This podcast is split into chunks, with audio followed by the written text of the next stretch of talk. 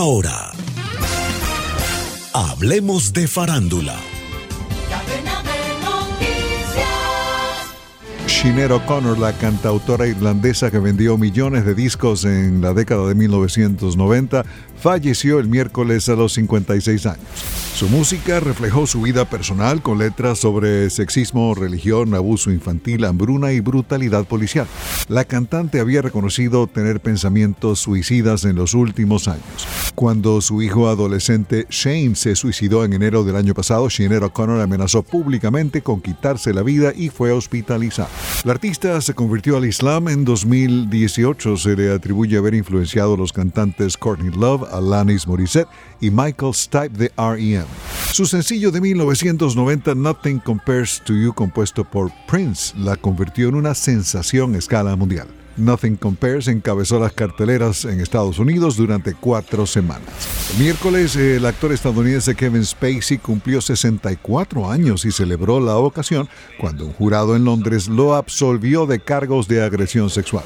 Según analistas, el veredicto le ofrece al actor ganador de un Oscar la esperanza de recuperar su carrera después de seis años sin trabajar.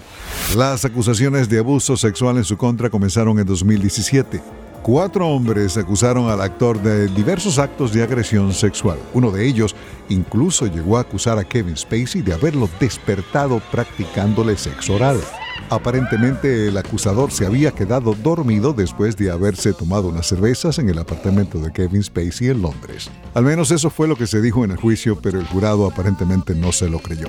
Esta semana Taylor Swift se convirtió en la cantante con más álbumes número uno en la historia de la cartelera Billboard 200, sobrepasando incluso el récord de Barbara Streisand. Estuvieron de cumpleaños la actriz Sandra Bullock, el músico y astrofísico Brian May, el cantautor británico Mick Jagger. Fallecieron Tony Bennett y la irlandesa Sinead O'Connor. Debido aparentemente a la huelga de actores, Nicolas Cage decidió no asistir al Festival Fantasia de Cine en Montreal, donde debía recibir un reconocimiento a su trayectoria.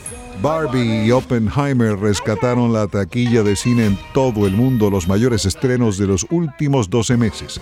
El sábado 29 de julio, Gustavo Dudamel dirigirá el homenaje por los 90 años de Quincy Jones en el Hollywood Bowl de Los Ángeles. Y el Signature Theater de nuestro vecindario aquí en Arlington, Virginia, estrenó el cabaret Disco Fever con música de los Bee Gees, Gloria Gaynor y Donna Summer.